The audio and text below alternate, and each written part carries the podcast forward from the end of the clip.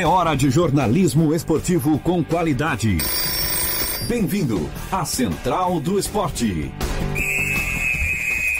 Quarta-feira, dia 29 de janeiro de 2020, 11 horas e 32 minutos, está no ar mais uma edição do programa Central do Esporte na rádio Cidade em Dia 89.1 FM de Criciúma.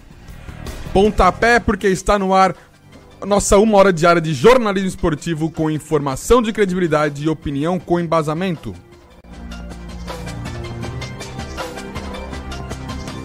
O programa Central do Esporte tem a produção de Edson Padoim, os trabalhos técnicos de Sandro Freitas e a apresentação é minha, de Heitor Carvalho.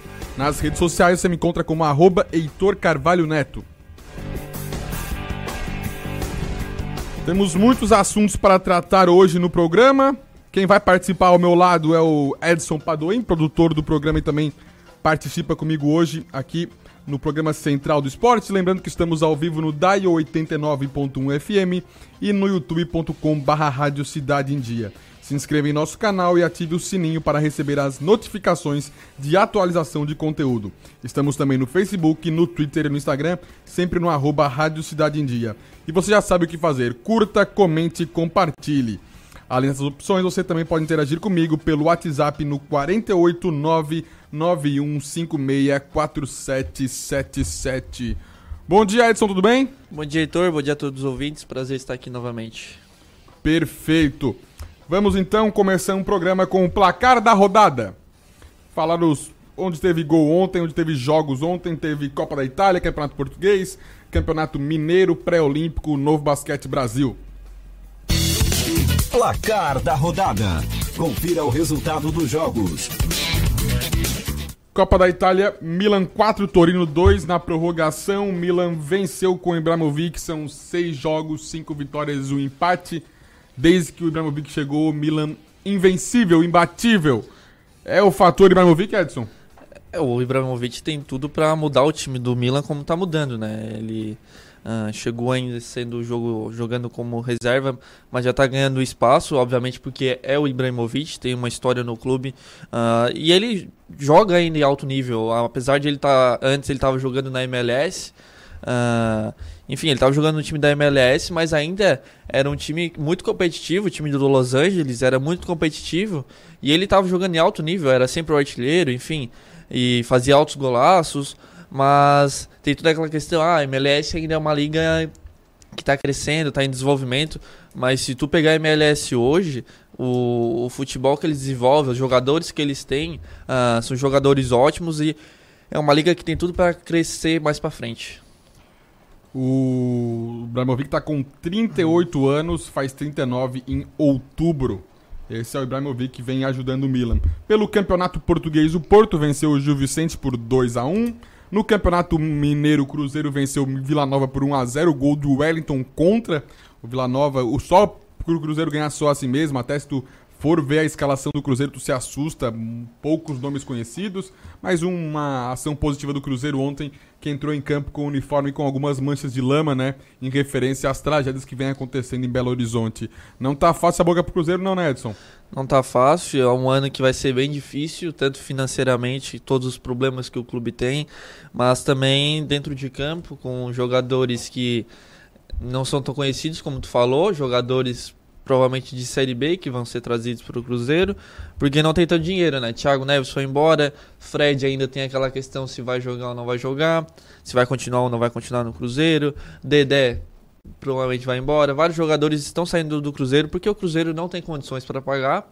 E tem toda aquela questão financeira, tem toda aquela questão do ano passado com rebaixamento, brigas internas, enfim. Inclusive o, o Rafael Matos comentou agora que para o Atlético Mineiro o Ibrahimovic não serve, né? Mas pra frente a gente explica por que dessa situação, porque envolve o Diego Tardelli. É, o pré-olímpico Peru 0, Uruguai 1. E o Brasil 5, Bolívia 3, gols de Anthony, Matheus Cunha, Guga, Renier e PP. Os gols do Brasil, mas o Brasil tomou 3 gols. A gente vai falar mais sobre esse pré-olímpico, sobre esse jogo do Brasil. De qualquer forma, o Brasil está classificado. Novo Basquete Brasil, 83, Flamengo 77, Unifacisa e Botafogo 84, Minas 86. Vitória de um Carioca, derrota de um Carioca. Isso que se tratou do placar da rodada. Agora que a gente já levantou essa questão do Brasil 5, Bolívia 3, Vamos falar então sobre, sobre esse jogo do Brasil. O Brasil se classificou, né? No, do pré-olímpico para a próxima fase. Agora está classificado para o quadrangular final. E é favorito para conquistar uma das duas vagas para os Jogos de Tóquio. Mas a seleção sub-23 tem problemas sérios a resolver, Edson. Quem viu o jogo ontem, é, ainda quem não viu, a gente já vai deixar bem claro aqui. O Brasil, muita facilidade para atacar. Muita facilidade mesmo, uma facilidade extrema em atacar, em chegar ao gol, em chegar perto da área. Porém, tanto que faz, fez cinco gols. Porém, muitos erros de bola, muitos passes errados, muita bola perdida. É, o jogo era tão fácil que os atletas complicavam. Tinha muito chute feio pro gol. É, porque se não estamos falando de Renier, Anthony, Pedrinho, jogadores que têm habilidade. Olha, gente, é, é feio ver aquilo que alguns jogadores fizeram. É, o, ah, o eleitor tá sendo cri só crítico. Não, a seleção brasileira jogou muito, teve facilidade de jogar, mas se fez cinco gols, por ter feito 20. Porque o que a displicência de alguns lances foi feio. E isso não teve um, um, um, peso, né? Tanto que o Flamengo, o Brasil tomou três gols é, em jogadas assim, perdia a bola no chutão, na base chutão, falha de marcação, o Robson Bambu, o zagueiro que fazia a dupla de zaga com o Nino, esse Cristiúma, muito perdido em campo, o Nino em algumas vezes conseguiu salvar, mas não em todas. Em um desses gols, inclusive, a bola passou por baixo das pernas do Robson Bambu. Outros dois lances, a bola atravessada entre os dois zagueiros. Então foi bem complicado mesmo a atuação defensiva do Brasil ontem. E o André Jardine mostrou preocupação, tanto que no final do jogo ele fez uma alteração, recuando o time, colocando o jogador Bruno Fux no Internacional, porque tava feia a coisa pro tá no 4 a 3 Ele não sabia se o Brasil ia aguentar aquele resultado ou se ia tomar o gol do empate. Então isso é preocupante, né? Ainda que a seleção brasileira sub-23 está bem desfalcada, não está com o Vinícius Júnior, não está com o Rodrigo, não está com o Douglas Luiz do Aston Villa, não está com o Paulinho do Bar Leverkusen. Que não foram liberados, né, pelos clubes. O Renan Lodge, diversos. Esses são os que estão em campo, às vezes estão Olha, uns 10 jogadores não foram liberados para até mais de 10 Jogadores que liberados. jogam principalmente em clubes é, europeus. Clubes europeus, é. né? Eles não têm obrigatoriedade de liberar jogadores para o pré-olímpico e eles não liberaram. Eu também, se fosse dirigente desses clubes, não liberaria, porque são jogadores que acabam pode se lesionar nessa competição e não servir e não conseguir retornar para o clube no da forma como foi emprestado, como foi disponibilizado. Então é bem delicada essa situação. Mas de qualquer forma, o Brasil não pode ter toda essa fragilidade, ainda mais se pensa em um título de Olimpíada, né? É, exatamente, O, e a Bolívia vinha de um primeiro jogo conseguia perder para o Paraguai e depois conseguiu uma vitória em cima sobre o Uruguai. O Uruguai que historicamente tem boas seleções, né, enfim, mas conseguiu uma vitória sobre o Uruguai por 3 a 2. E aí vem uh, em cima do Brasil e acabou complicando um pouco, né, apesar de ter tomado cinco gols. A parte a defensiva do Brasil sofreu um pouquinho. Como tu falou, a, na defesa a gente tem o Nino, ex-zagueiro do Criciúma, Jogava muito bem aqui, até por isso foi para o Fluminense. Hoje o Nino faz muita falta, a gente estava até falando isso na parte defensiva do Criciúma, hoje o Nino faz muita falta. E mas é exatamente o que tu falou, a questão de erros, tanto erros de passes, lançamento, enfim, isso não pode acontecer na seleção. Porque principalmente passes curtos, né, que a gente viu ontem alguns erros, uh, faltas bobas, enfim. Porque tem um time bom, apesar de todos os desfalques, aí mais de 10 desfalques, principalmente jogadores da Europa, uh, tem um time bom ainda com Renier, Anthony. O Anthony agora está cogitado também para ir para fora. Tem o Matheus Cunha, tem o próprio Nino, o Bruno Guimarães, o Paulinho. São jogadores excelentes que tem tudo para futuramente estar tá na seleção principal. Ah, claro Inclusive, que o goleiro, o goleiro, é o Ivan da Ponte Preta. O Tite já convocou ele para a seleção principal certa vez. É, exatamente. Tem tudo para um dia chegar na seleção principal se continuar evoluindo seu futebol, né? Ainda claro que são garotos, uh, tem a minha idade praticamente, um pouquinho mais velho que eu. Então são garotos ainda que tem tudo para evoluir no futebol e quem sabe um dia chegar na seleção principal. Mas o Brasil, ontem a gente falava aqui ainda, ah, a gente espera que o Brasil consiga se classificar, uh, se classifica dois times, né, para a Olimpíada facilmente. Mas hoje, com o jogo de ontem, eu já penso um pouquinho diferente. Pode ser que tenha alguma seleção que incomode o Brasil. É possível. Agora, tratando então sobre a questão do que a gente falou do Ibrahimovic, da, da Liga Americana, né? é, Mother Soccer League, que ele jogava. Exatamente. Jogava no Los Angeles Galaxy. Quem vai jogar no Los Angeles Galaxy também é o Chicarito. O Chicarito, né? O Chicarito, ele... Javier Hernandes, né? Hernandes, ele... Mexicano. Sim. Fez, jogou no Real Madrid, Bayer Leverkusen, passou por alguns lugares. E ele fez uma postagem nas redes sociais, até no Instagram dele. E até procurei aqui e não encontrei. Não sei se ele apagou o Instagram se aconteceu alguma coisa.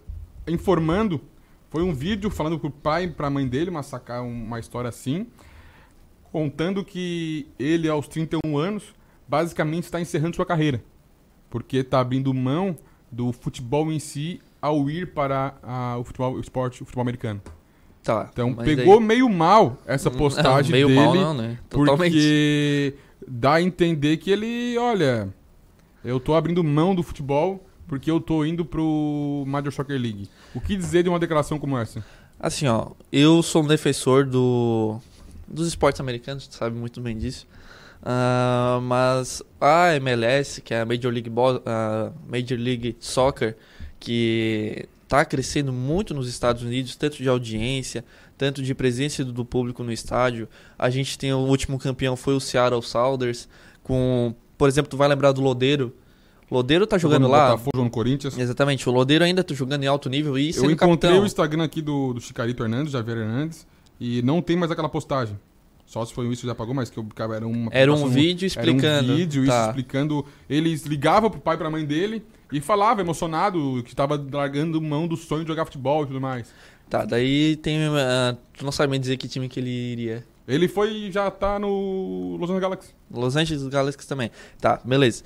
Ah, aí pega muito mal, né? Tanto pra torcida. Imagina, tu tá recebendo jogador aqui, mas o jogador fala: ah, tô praticamente desistindo da minha carreira, indo pra uma liga que tá ainda em crescimento, tá indo. Enfim, tá crescendo ainda, que é com o caso da MLS. E, enfim, pega muito mal, acredito até por, por isso que ele apagou, né? De certo, responsáveis pelo clube, dirigentes entraram em contato, ou até o próprio empresário. Com certeza, não tem dúvida nenhuma disso. Se ele tem um pouquinho de consciência, o empresário dele entrou em contato com ele pra, pra apagar o vídeo, né? Mas uma vez que tá na internet, certeza que a gente consegue achar o vídeo facilmente. Ah, e é uma questão que pega mal, tanto por causa disso, como é que ele vai chegar no clube agora, os próprios jogadores que jogam lá. é, vão chegar lá, não, tu falou que aqui tu tá desistindo do teu futebol. Mas é bem pelo contrário, claro que a MLS ainda tem uma fama de trazer jogadores. ex-jogadores, jogadores que estão com uma idade bem avançada. Ah, o Ibrahimovic jogava lá, o Rooney jogava lá antes de voltar para a Europa. Beckham jogou em sua carreira. Exatamente. Mais jogadores. O Kaká, Kaká. bem lembrado, Sandro, o Kaká. Então, tem vários jogadores que em fim de carreira foram para lá. Mas é exatamente ah, essa foi uma estratégia da MLS de trazer jogadores famosos, bem conhecidos, para tentar elevar o nível do futebol da MLS. Isso deu muito certo, trazendo o Rooney. O Rooney jogou muito lá. Tá jogando Ibra- no inglês agora na segunda divisão do inglês, tá comendo a bola também. Exatamente. O Ibra veio, tá jogando no Milan, comendo a bola também, e aí? Exatamente. Então, essa estratégia da MLS deu certo porque trouxe o público, né? Imagina, tu não vai querer ver o Ibra jogando no teu time. Claro, isso ajudou muito o crescimento da MLS. Eu acho que o jogador tá totalmente errado de fazer isso, de, de fazer esse tipo de postagem pública nas redes sociais. Se quiser falar em particular com os pais dele sobre isso, eu até não vejo tanto problema. Mas ele já ir com esse pensamento pra lá, eu acho que, enfim, já vai prejudicar muito o que ele vai encontrar lá. Ainda mais, só com todo o respeito ao Chicarito, ele teve diversas oportunidades na carreira dele pra fazer, mostrar um futebol e nunca mostrou.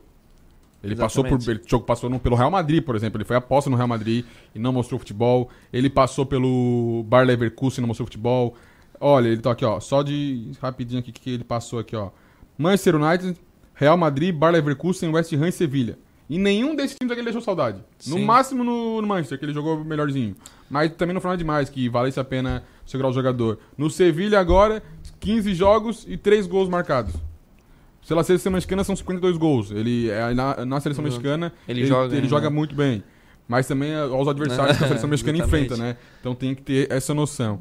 Seguindo essa linha, então, de jogadores mais velhos que estão se encerrando a carreira, o presidente do Atlético Mineiro, ele falou mais ou menos sobre isso. O Sete Câmara, um voo, ele tava sentado na poltroninha dele, bem de boas, e um torcedor passou e perguntou pra ele, tá, e aí o Diego Tardelli, que saiu do Grêmio, o que, que tu acha dele?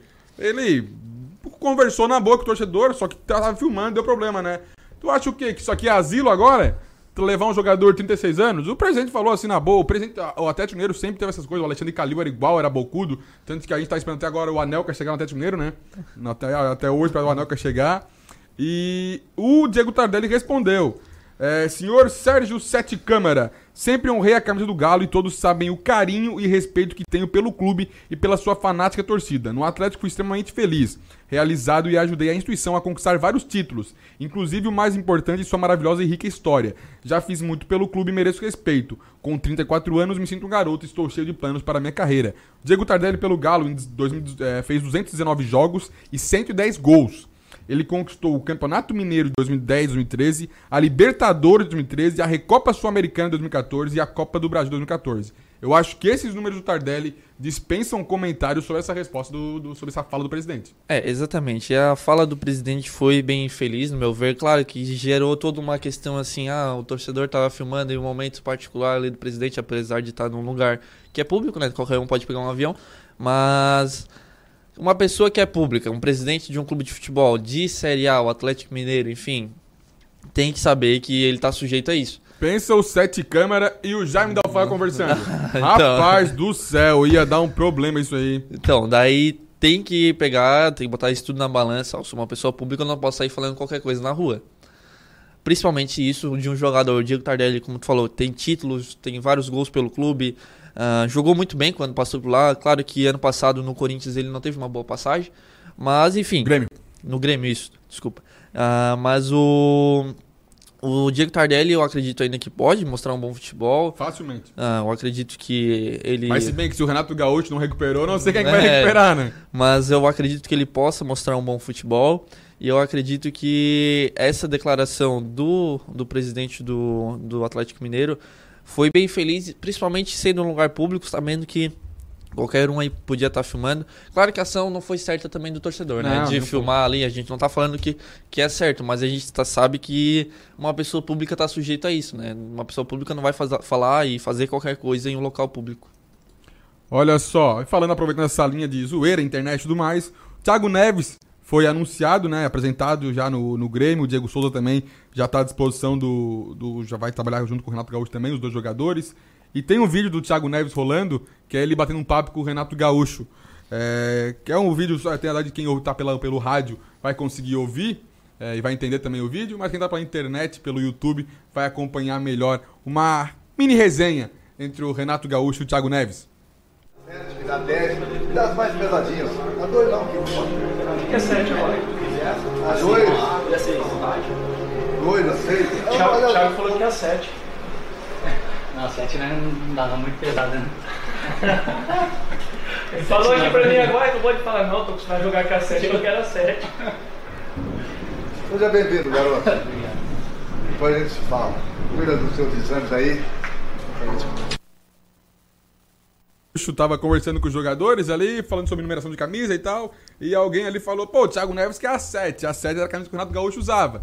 Daí é pesado, hein? Era pesado, hein? Daí o Thiago Neves chegou ali mais ou menos por trás do Renato Gaúcho e falou: opa, não, não, não quero a 7, nada disso. Aí o cara, não, mas tu acabou de falar pra mim que tu queria 7, como é que é? Não, não, não, não quero, é muito pesado e tal. Aí o Renato Gaúcho olhou bem, ficou encarando o Thiago Neves falou: garoto, fica na tua aí, faz o exame, depois a gente conversa, tá bom? Faz o teu exame que tá ótimo já. Então, cara. Ainda que seja toda essa questão do Thiago Neves, Diego Souza, digo, digamos, ex-jogadores, atletas, né? O pessoal já considera assim. Mas o Thiago Neves tem muito futebol, o Diego Souza também, não tenho dúvida nenhuma disso. E, cara, é, o que faltava para esses jogadores, talvez na carreira deles fosse isso, encontrar o, o Renato Gaúcho no final dela e ver o que, que vai rolar ainda. É capaz de dar certo, não duvido. É, o Renato Gaúcho, ele tem. ele consegue transformar alguns jogadores, né? Cortez foi campeão da Libertadores. Cortez, há uns anos atrás, era jogador do Criciúma. Uh, vários e não deixou saudade. Exatamente. Então, o Renato Gaúcho consegue fazer isso, talvez pelo esquema tático que ele usa, enfim, uh, ou pelo próprio treinador que ele é, né? E essa resenha aí entre o Thiago Neves e o Renato Gaúcho, eu achei bem interessante, bem, os dois são amigos, Uh, era, são vizinhos até na casa no Rio de Janeiro. A mulher do Thiago Neves ama o Renato Gaúcho. Até é. o, Renato Gaúcho, o Thiago Neves falou: Espero que não ame mais ele do que eu. É, exatamente. E, enfim, o Thiago Neves já foi treinado pelo Renato Gaúcho na época de Flumin do Fluminense. Então os dois se conhecem bem. É claro que ali era uma brincadeira, ali a questão ali da sete. Mas quem não brincou, Edson, foi um repórter que foi entrevistar o Thiago Neves na sua apresentação. Ah, pois então. E seguinte: o Thiago Neves estava ali com a, com a família dele do lado, filho esposa. E uma, lá no Cruzeiro, no final do ano passado, vazou um áudio do Zé Perrella, né? O Thiago Neves cobrando o Zé Perrella, Fala, Zezé- fala, Zezé, bom dia e tal. É, dá de pagar aquele dinheirinho que tá devendo, adiantar pra gente. E como é que o repórter ontem indagou o Thiago Neves? Fala, Thiago Neves, bom dia, tudo certo? Como é que tá? Fala, Thiago Neves. Beleza? Ele mandou até o beleza. O Thiago Neves engoliu seco, olhou meio assim, baixou a cabeça. Mas ele nem falou nada E o também, né? pessoal nas redes sociais tá tirando sarro já, o pessoal tá pegando no pé. Fala, Thiago, beleza, cara? Ficou até aquela Aí- questão, será que foi de propósito? O repórter fez isso? Será que Cara, foi de propósito? A olha, pode não, sabe, ter né? sido de propósito, mas tá aqui, ó, o se ficar, se ficar puto é pior, por exemplo, compartilhou e falou, jornalismo vive, o jornalismo respira. Tem outro aqui, o jornalista, antes de fazer a, a entrevista, a pauta, o que eu vou anotar aqui? Entrevista Thiago Neves, o cara pensando, hum... Fala, Thiago, beleza, cara? É, o cara anotou essa tirada, não sei se foi de propósito ou não. Em algum lugar já deve ter essa resposta do repórter falando se foi ou não. Mas deixa quieto que va- valeu que tá repercutindo nas redes sociais. O Thiago Neves e o Diego Souza vão. Agora são problema ou reforços do Renato Gaúcho. Agora o problema é dele. É, o Thiago Neves teve aquela, toda aquela situação com o Cruzeiro ano passado, né? E ele tá tentando ah, botar uma boa imagem na carreira dele de novo, né? Querendo ou não, até ele deu uma entrevista no, no Esporte Espetacular pro Casão, ah, falando que ele também teve. Que dupla, o- hein? Que dupla, hein? Thiago Neves e Casagrande. Ele ainda teve um pouco de responsabilidade sobre o rebaixamento, mas não pode botar tudo a culpa em cima dele. Ele teve até ali no- na final do campeonato, em um dia de jogo, ele estava numa festa, ele falou que se arrepende daquilo ali, que era o momento que ele estava bravo porque ele não ia jogar, enfim. Ah, ele disse que tem culpa, fez coisas erradas e precisa mostrar que ainda tem, tem futebol e ainda ah, que é responsável, né? Não, enfim, não sair pra festa em dia de jogo, que não vai jogar, enfim, todas essas coisas que envolvem o mundo do futebol. Mas eu acredito que o Thiago Neves, no meio do Grêmio, pode, pode dar outra cara pro time. O Thiago Neves ainda tem muita bola pra jogar. É, e tá circulando já nas redes sociais, inclusive, uma possível escalação do, do Grêmio.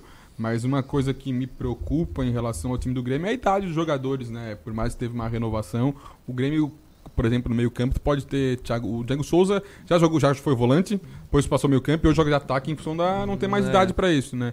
Mas pode ter em campo, por exemplo, em certo momento, Maicon de volante, Diego, eh, Thiago Neves de meio-campo e Diego Souza atacante. É. Juntando ali tem quase 100 anos. É, isso, não mais, né?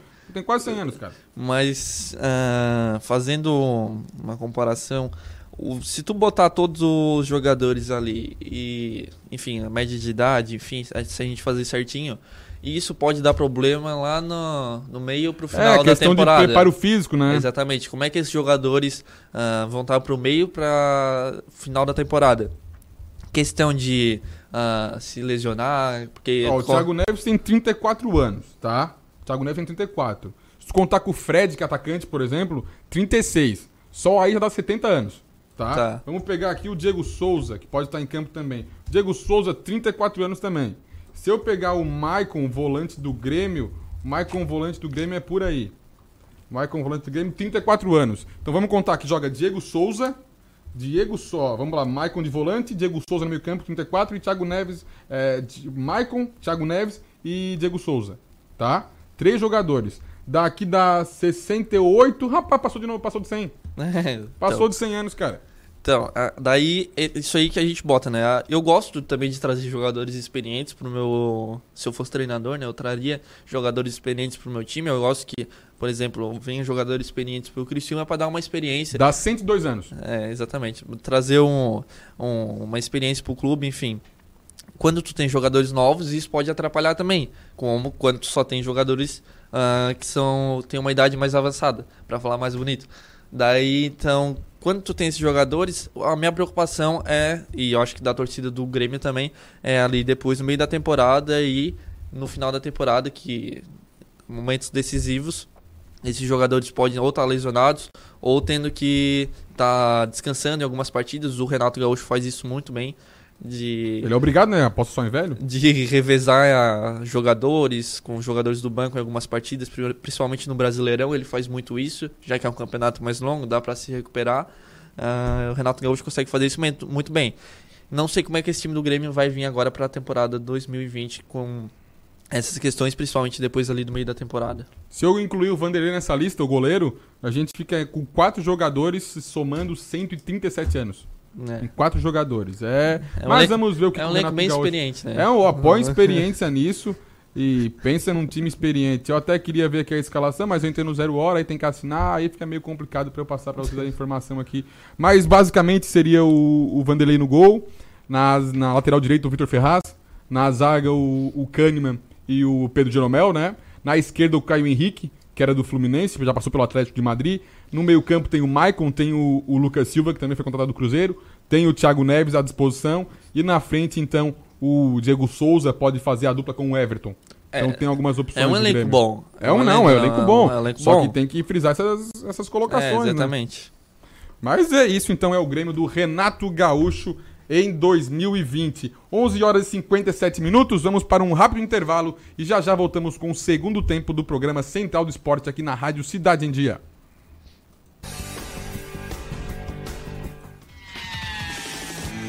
Curta, comente e compartilhe a Cidade em Dia no Facebook. facebook.com barra Rádio Cidade em Dia.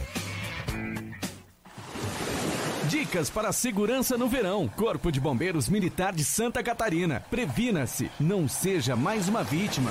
Não ande nos costões, você pode escorregar e cair no mar. Se você ingeriu bebida alcoólica ou fez uma refeição recente, aproveite a faixa de areia. Nos postos de guarda-vidas, pulseirinhas de identificação é só pedir ao chegar na praia. Se você foi queimado por água viva, temos nos nossos postos guarda-vidas vinagre. Nos procure. Em caso de emergência, ligue 193. Estamos com uma super promoção nos cinemas Arcoplex dela e Arcoplex Criciúma, onde o valor do ingresso é preço único para todos os clientes. Não tem meia entrada. Segunda, terça, quinta, sexta, sábado e domingo, você paga apenas 10 reais. Quarta promocional apenas 8 reais. Sábado maluco, último sábado do mês, você também paga somente 8 reais. Nossa! Você não pode perder. Aproveite, venha para Arcoplex Cinemas. ZYN 553, Rádio Cidade em Dia. Conteúdo conectado com a sua vida. Desperte a sua empresa para o mundo digital.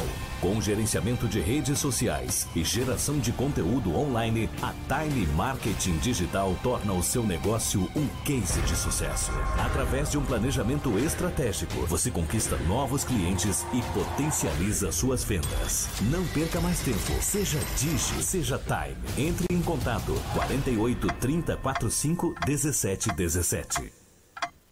A melhor forma de se evitar a dengue é combater os focos de acúmulo de água, locais propícios para a criação do mosquito transmissor da doença. Para isso, é importante não acumular águas em latas, pneus velhos, vasinhos de plantas, jarros de flores, garrafas, caixas d'água, tambores, lixeiras, entre outros. A prevenção é a única arma contra a doença. Faça sua parte e mantenha a cidade longe do mosquito da dengue. Uma campanha Grupo Catarinense de rádios. Oi, pessoal, eu sou Márcio Mariano e estou aqui na Rádio Cidade em Dia, de segunda a sexta-feira, no programa Boa Noite Cidade. Aguardo vocês a partir das 20 horas, abrindo espaço para as notícias dos bairros, entrevistas com líderes comunitários, lideranças políticas e muito mais. Então, sintoniza aí no 89,1 FM e segue a gente no youtube.com barra Rádio Cidade em Dia para assistir todos os nossos conteúdos. Não esquece de acompanhar nossas redes sociais, arroba Rádio Cidade em Dia no Instagram, Facebook e Twitter.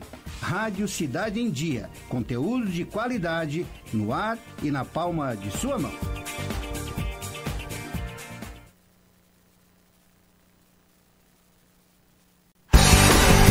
Central do Esporte, com Heitor Carvalho. Você por dentro das notícias do mundo esportivo. Voltamos com o programa Central do Esporte. Agora é meio-dia e um, meio-dia e um minuto. Vamos juntos até meio-dia e meia. Estamos ao vivo no 89.1 FM, no youtube.com.br Rádio Cidade em Dia e também com live no Facebook. Rádio Cidade em Dia, é só procurar a gente lá. E também estamos no Twitter e no Instagram, sempre no arroba Rádio Cidade em Dia. E quer conversar com a gente, tem o WhatsApp 991564777. Vamos seguir falando de futebol e agora em especial sobre o Criciúma Esporte Clube. Criciúma que ontem teve treinou e teve coletiva, o Foguinho conversou com a imprensa. E foi questionado, Foguinho, uma derrota e uma vitória no campeonato. Você acha que ainda é cedo para ter entrosamento? Como você va- avalia a equipe do Criciúma hoje? E o Fo- vamos conferir a resposta do Foguinho então sobre esse questionamento. Nós viemos de uma derrota fora de casa, né? Em um primeiro instante a gente teve uma vitória dentro de casa com uma, uma superação que a gente tirou é, depois de, de- ter saído perdendo. Acredito que, que é um momento de evolução, porque nós temos hoje 28, dia 28 de janeiro, nós temos três, três semanas de treinamento. Então, de um grupo que foi reformulado, de um time que praticamente 90% do ano passado não está mais, é um time 90% novo. Então, de companheiro em campo hoje eu conheço ainda é, só o André do ano passado e o Paulo que está no gol. Então, certamente a gente tem um pouquinho de dificuldade de entrosamento ainda e que só os jogos vão nos dar esse ritmo de jogo. É, a gente tenta é, evoluir e melhorar isso durante os treinamentos, mas com essa sequência de jogos que tem também a gente não tem muito tempo para treinar, porque tem uma sequência de jogos muito forte, mas a gente vem procurando melhorar a cada treino, a cada jogo a gente vem, vem procurando evolução, mas certamente o Criciúma vai demonstrar uma evolução muito grande ainda durante o campeonato e é assim que a gente espera. E é claro que o Foguinho também levantou a bola novamente sobre arbitragem e foi questionado como isso não deixar influenciar o grupo. Eu te digo que dentro de campo, no momento que há situações, que houveram situações de penalidades, é um momento de consternação, que a gente fica um pouco indignado, mas a gente tenta manter o maior equilíbrio possível. Foi isso que eu tentei passar para os atletas também, que o jogo iria seguir, que a gente teria que ter força para buscar o resultado. É lógico que no pênalti, que quando foi aos 50 minutos, a gente já estava no final do jogo, então era uma situação ali quase que, que, que irreversível, porque logo a bola saiu e já acabou, já acabou o jogo. Mas naquele instante ainda o Criciúma teve força para buscar o empate. Tanto que o João fez o gol e, e nós estávamos é, é, fortes até o momento do, do, do, do, do segundo pênalti. A gente tem que ter a cabeça no lugar. Foi o que eu falei no final do jogo lá, quando nós fechamos a nossa oração. Eu falei para todo mundo que a gente tem a cabeça boa. Cabeça boa, porque o campeonato segue. A gente tem um jogo muito forte contra o Tubarão, quinta-feira em casa. Então, nossa concentração tem que estar ao máximo. Isso tem que ficar para o passado. A gente espera que esses erros não aconteçam mais. Porque, na, da minha forma, eu compartilho da, da, indignação do presidente. Eu também compartilho porque eu estava muito perto dos lances e, e, e, a imagem que eu tenho gravada na minha memória é que, que foram lances muito discutíveis e talvez não pênalti. É, é, essa é a minha opinião. Então a gente tem que estar muito forte mentalmente para seguir a sequência no campeonato. Como falei, buscar evolução, porque a gente tem muito a entrosar ainda. É, atletas que, que têm é, uma, duas semanas de tratamento já estão em jogo, então a gente tem que ter esse discernimento que a gente precisa melhorar, sim, precisa evoluir, que a gente fez um jogo é, um pouco abaixo, a gente fez um pouco abaixo do que a gente demonstrou no primeiro, no primeiro jogo, em relação ao primeiro jogo, a gente é ciente disso, então a gente vai trabalhar muito forte para que quinta-feira a gente venha diante do nosso torcedor contra o Tubarão e fazer uma boa partida. É, mas eu vou te dizer um negócio, contra o, o Juventus eu vi em algum momento o Foguinho ele afastando os jogadores de às vezes cobrar o árbitro. Eu acho que tem que ter a cabeça no lugar, é, não pode extrapolar como fez por exemplo, o presidente Jaime Dalfarra, mas é bom também cobrar, marcar presença. Tem que ter alguém cobrando do árbitro, porque senão ele se sente. Não estou falando que isso vai interferir na arbitragem do árbitro, mas tem que mostrar que tem alguém ali cobrando. Se ele errar, é o que a torcida faz, a torcida chia, a torcida vai, a torcida reclama. Eu acho que o jogador da mesma forma, se ele faz uma marcação indevida, o jogador tem que cobrar. É, não tô falando pra agredir o árbitro, xingar, nada, mas é. Opa, ó, a gente tá aqui de olho, é a terceira falta que tu marca. No nosso, o cara faz o nosso jogador tomando amarelo, nada. E principalmente Foguinho, que é capitão, né? Eu acho e que o capitão. Ele é muito tem... tranquilo quanto é. a isso, eu acho que nesse, nessa questão ele tem que ser um pouco mais incisivo. Exatamente. É, o que, que ele pode fazer, no meu ponto de vista? Segura os demais jogadores, põe a responsabilidade para ele e ele toma a situação. Então pode controlar os demais atletas, mas ele, sim, como capitão, como autoridade dentro de campo do País do Criciúma, tem que conversar com o juiz. Só não pode ser aquele cara chato, né? É, que o futebol brasileiro a gente tem. Eu vou falar até um exemplo. Exatamente, esse exemplo que eu vou usar. D'Alessandro. D'Alessandro, ele vem. Aquela vez que ele veio aqui para dar Criciúma, enfim, algumas vezes já veio. É, querer apitar o jogo. Isso eu acho que é errado, eu acho, na minha opinião, não é certo. Tem que deixar o árbitro apitar também. Não, mas em certas situações tem que ser cobrado alguma coisa, tem que haver o posicionamento do árbitro. Só não pode ser aquele cara chato que é bem comum no futebol brasileiro, a equipe inteira fazer um bolinho ao redor do árbitro. Isso não existe em outras ligas, isso não existe em outros esportes e não deveria existir, existir aqui no Brasil. Perfeita colocação, Edson. É, e quinta-feira, amanhã, é dia de clássico, clássico regional, Criciúma e Tubarão. E o Foguinho foi questionado se ele, como é que ele encara essa partida, se para ele é diferente, se é indiferente, enfrentar o Tubarão pelo Campeonato Catarinense. Por ser um clássico regional, sim. A nossa cabeça, até- até porque a gente vem de um resultado negativo fora de casa, essa, essa partida tem uma importância muito grande, muito grande para a gente, para nossas pretensões é, em classificação também, em nível de pontuação. Então é importantíssimo que a gente vença.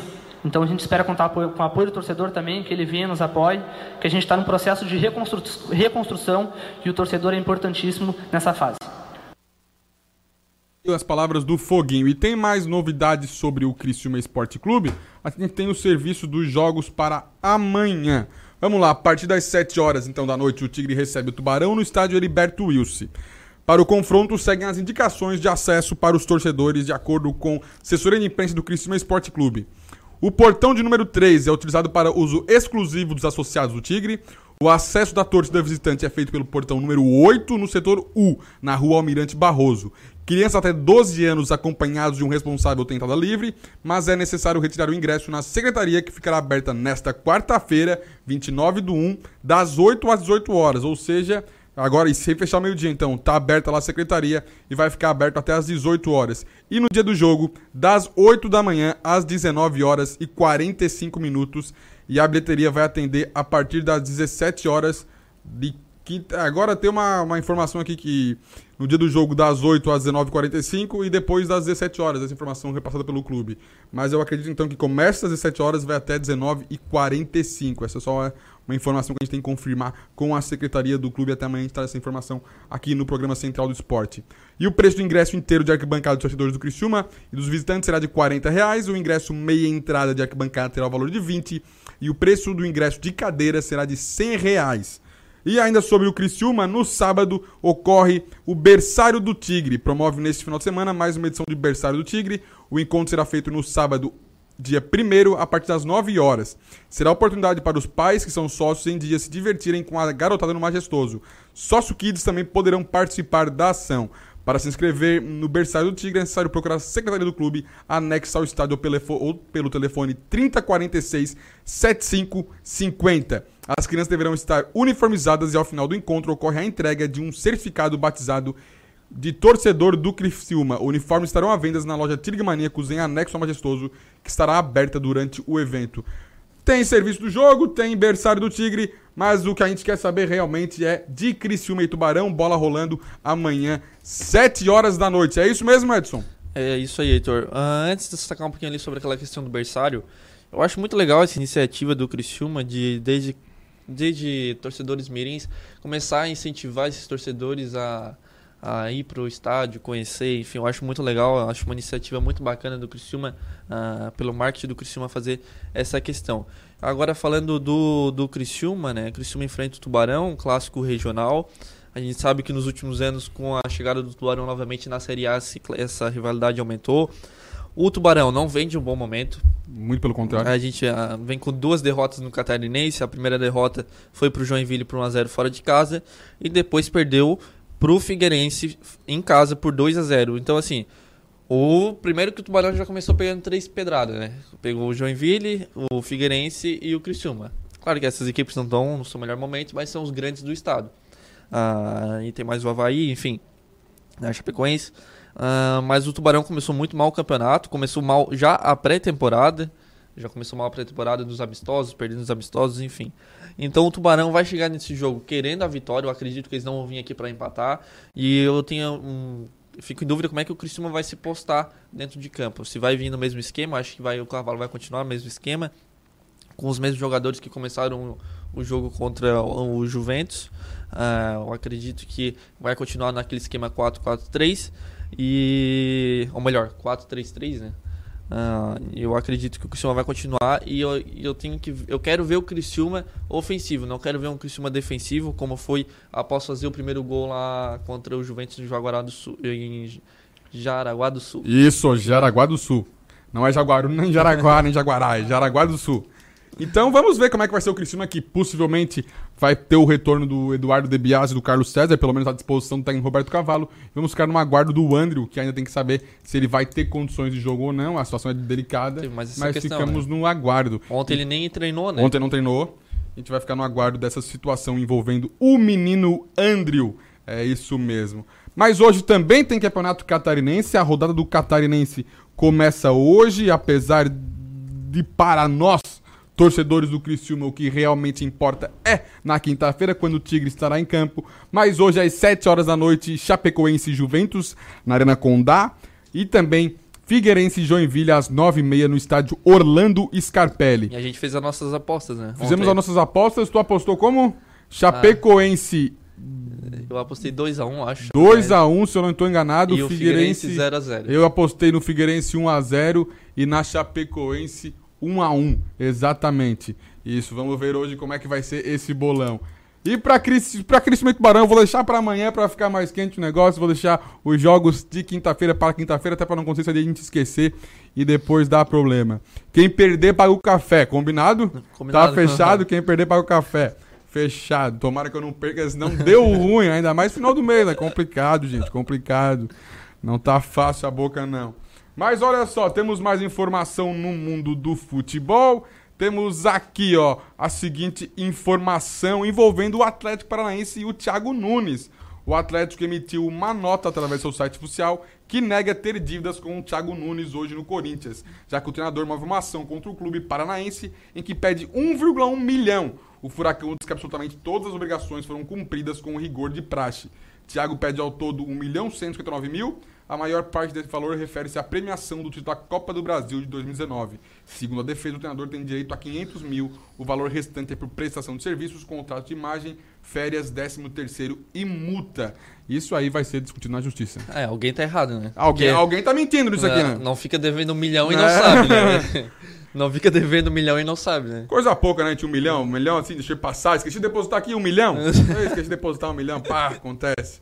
E quem também tá com a situação meio preocupada financeira é o Corinthians, que atrasou o pagamento por Bruno Mendes e Montevideo Wanderers aciona a FIFA. O, o time do Uruguai entrou numa ação na FIFA contra o Corinthians por atraso no pagamento pela compra do zagueiro Bruno Mendes. Segundo o clube uruguaio, o Timão pagou apenas a primeira das três parcelas combinadas na venda de 85% dos direitos econômicos do jogador, negociado por 3,5 milhões de dólares.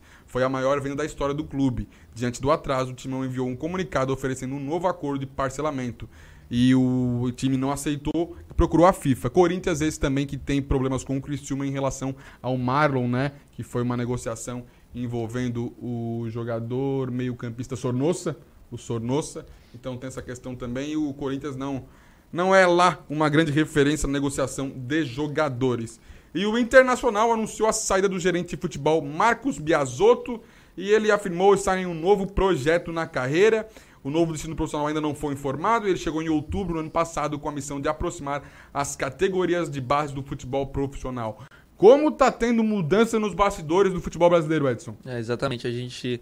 ah, e o que tá mexendo bastante no bastidores do futebol brasileiro é a questão ali financeira, né? Como tu falou ali, o Corinthians.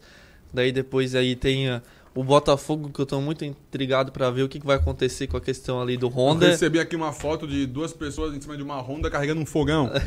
e falando que o Honda chegou no fogão. Rapaz do céu, É, olha, só assim mesmo pra acreditar. Essas questões aí que envolvem dinheiro no futebol brasileiro, questão de dívidas. O Botafogo a gente sabe que já é um clube que não tem lá uma boa administração, que na- tá- já tá devendo dinheiro, enfim. E a gente ah, fica preocupado, né? Porque co- como é, onde que isso vai parar? Vai só se endividando, vai se endividando, ah, daqui a pouco vai decretar falência e vai criar outro CNPJ, enfim. Ah, a questão ali da, dessa essa questão também envolve o Vasco. O Vasco também tá bem mal. Ontem soltou uma nota falando que conseguiu pagar os salários de novembro. Que beleza! Olha, é, o Vascão do Sandro tá uma Que beleza! Conseguiu pagar o salário de novembro dos jogadores. E aí. Tá ruim preocupa, pra né? mim pagar um café pro Edson, caso eu perca a aposta. Imagina pro cara que trabalha no Vasco da Gama. Pelo amor de Deus. É, exatamente. Então isso, ó, isso aí prejudica não só o clube, mas os jogadores, como o clube consegue ah, desenvolver o bom futebol, porque eu, se não tivesse recebendo faz uns três meses, eu não sei como é que eu jogaria. Até aquele áudio do Thiago Neves que ele fala. Fala, Zezé! Exatamente, que a gente comentou antes. Ele fala, né? Ó, dá. Adianta esse tá, tantos por cento que a gente vai encarar o CSA de outra maneira.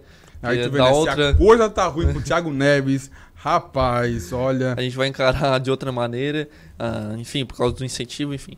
Então a gente tem o Botafogo aí, a questão do Honda, o Vasco com a questão ali Teve o Jusilei que falou também que o Vasco não tem condições de pagar ele, por isso que ele não foi. É, eu fico ah, até fico surpreso com as contratações que esses clubes conseguem, porque eu tenho certeza que os jogadores sabem que eles não É, eu têm acredito que os jogadores vão mais têm pela dinheiro. visibilidade e esperam que mais pra frente eles recebam alguma coisa. É, Não tem porque explicação. é, assim, a gente sabe que o Vasco tá numa situação difícil. A gente sabe que o Figueirense está numa situação difícil. Tem vários clubes que em situações difíceis e mesmo assim consegue trazer jogadores. Ontem, ano passado, o Figueirense, final da Série B, trouxe um pacotão aí de jogador, porque teve envolvendo os outros jogadores. Lopes pra enfim. trabalhar no, na- nos bastidores. É, exatamente. Edson, acabei de receber aqui a foto do Marlon, lateral esquerdo, que vai jogar hoje pelo Campeonato Paulista. O Marlon não tinha fechado com, com o time da cidade dele, onde ele começou Sim. jogando? Então, pois é. Eu não lembro O- do, é, do time agora. mas- Agora ele vai jogar no, no Santo André, ele joga hoje, inclusive, contra o Água Santa, às quatro e meia da tarde. Água Santa do pessoal do Pelas Canetas, do nosso amigo João Vitor. Quem tá ligado sabe do que eu tô falando. E mais ainda sobre informações de futebol, é, agora passando, saindo do futebol, a FIA monitora a situação na China por causa do coronavírus, mas até agora não pensa em cancelar o GP né, de Fórmula 1, que acontece no dia 19 de abril. E também o, tem a questão da Olimpíadas, né? Então, olha, tá sendo muito. Todos os esportes que acontecem na China, as disputas estão sendo muito bem observadas. É, a Olimpíada vai acontecer no, no Japão, né? Mas já tem casos confirmados no Japão. Então, Por isso a preocupação. É, por isso essa preocupação de como é que vai estar lá para agosto, que é quando começam as Olimpíadas, como é que vai estar essa situação no Japão, tanto na China. Ah, o Japão vai receber chineses para as Olimpíadas? Como é que vai ser isso? Como é que vai ser esse controle? Enfim. Então a gente torce para até lá, ou daqui uns meses, enfim, quanto antes, estar controlada a situação do coronavírus para não afetar ah, tanto a vida das pessoas que vivem lá, enfim, ah, quanto o esporte. Até porque, assim, uma informação, seleção chinesa feminina sub-23 de futebol entra em quarentena na Austrália. Medida de precaução contra novo coronavírus é tomada depois de transferência da disputa do pré-olímpico do país asiático para a Oceania. Ou seja, já teve mudança no pré-olímpico, por exemplo, de lugar. É, que ia ser disputado na China e agora partiu lá para outra região, foi tornado, foi transferido para Sydney, na Austrália. E o campeonato chinês está paralisado, né? Porque até porque não tem como jogar futebol com De toda máscara, essa né? situação, é, não tem como jogar de máscara, enfim, ah, toda essa situação acontecendo. Então a gente torce para que o quanto antes ah, se normalize, se controle ah, esse tipo de vírus. Mas é claro que a gente não tá falando isso a nível de futebol, a gente tá falando a nível de saúde É, mundial, né? O futebol, se tiver que parar tudo, para tudo. Pelo amor de Deus, vem em primeiro lugar a saúde das pessoas. Falando também em Fórmula 1, Fernando Alonso diz pronto para voltar à Fórmula 1 e garante que vencerá corridas de novo. Só que tem um problema, né? Ele, o problema é que o espanhol de 38 anos, não, 38 anos não tem vaga no grid desse ano e para 2021 precisa negociar com alguma equipe. É, então, legal. Não dava tá certo pronto para voltar. Mineiro. Tá, não, não serve. Para Atlético Mineiro não serve. Talvez Atlético Mineiro não serve. dirigir o ônibus, ser motorista, né? Mas então o Fernando Alonso quer voltar, falou que vai ganhar, mas não tem equipe. Então, por enquanto, Fernando Alonso senta lá no sofazinho, vamos esperar que daqui a pouco... Tu... É, e tem que negociar em 2021, então ele já vai estar com 39 anos. Claro que a gente fala que, enfim, jogar pessoas mais velhas também conseguem Sim, claro. A gente vê o Tom Brady ali, 42 anos, ano passado foi campeão. Consegue títulos ainda, consegue, ah, dependendo do como a pessoa fora de campo ou fora da pista, fora de quadra, enfim, ah, consegue ainda desenvolver um bom trabalho. Mas aí eu já não sei se o Fernando Alonso consegue um uma equipe, ou uma equipe, como ele disse, ele quer, ele disse que tem condições ainda de ganhar uma corrida. Sim. Hoje as equipes E que ele deixou ganham, bastante claro que ele quer uma equipe de ponta. é, hoje as equipes que ganham Mercedes, Ferrari, não tá querendo nada o Fernando Red Alonso, né? Bull. Não tá querendo nada. Eu tenho certeza que nenhuma dessas equipes vão apostar no Fernando Alonso. Até porque o Fernando Alonso é um, um atleta bem temperamental. É, já teve problemas na Ferrari, Ô, enfim, rapaz, o todos... que ele mais teve foi problema por aí. Edson, uma informação que agora nos surpreende, mas sempre vem à tona quando acontece alguma tragédia. Helicóptero de Kobe Bryant não tinha sistema de emergência que poderia evitar choques. Conselho Nacional de Segurança nos Transportes dos Estados Unidos afirma que fez recomendações à Administração Federal de Aviação sobre equipamentos, mas elas não foram acatadas. É, então, aqui, de acordo com o material que foi divulgado, o acidente poderia ter sido evitado. É, claro que são primeiras informações, né? Não foi um estudo ainda Sim, que sim. foi. Às vezes o helicóptero pode ter tido algum problema, É, a gente não o- sabe as ainda. informações no momento dão conta que os corpos das nove vítimas fatais foram recuperados. Os oficiais dizem que os investigadores estão ativamente trabalhando identificando os corpos. Fora isso, os exames estão acontecendo. Tanto que o Kobe Bryant ele foi identificado em função do exame da digital, né? Foi a única forma que conseguiu se identificar o atleta. É, e os investigadores estão no local pegando peças individuais do motor, que o, o avião Ah, ficou não. totalmente destruído. Se tu vê a, imagem, não dá pra ver que aquilo ali Não era dá de entender nada que tá acontecendo. Uma queimada aparece É. no chão. E elas serão enviadas para o Arizona. E o, o helicóptero vai ser remontado para então sim iniciar a investigação e a área sendo patrulhada para evitar saques. Isso é brincadeira, né? O pessoal lá saqueando o espaço. É uma questão difícil. A gente já se pronunciou aqui na segunda-feira toda a situação que envolve Kobe Bryant.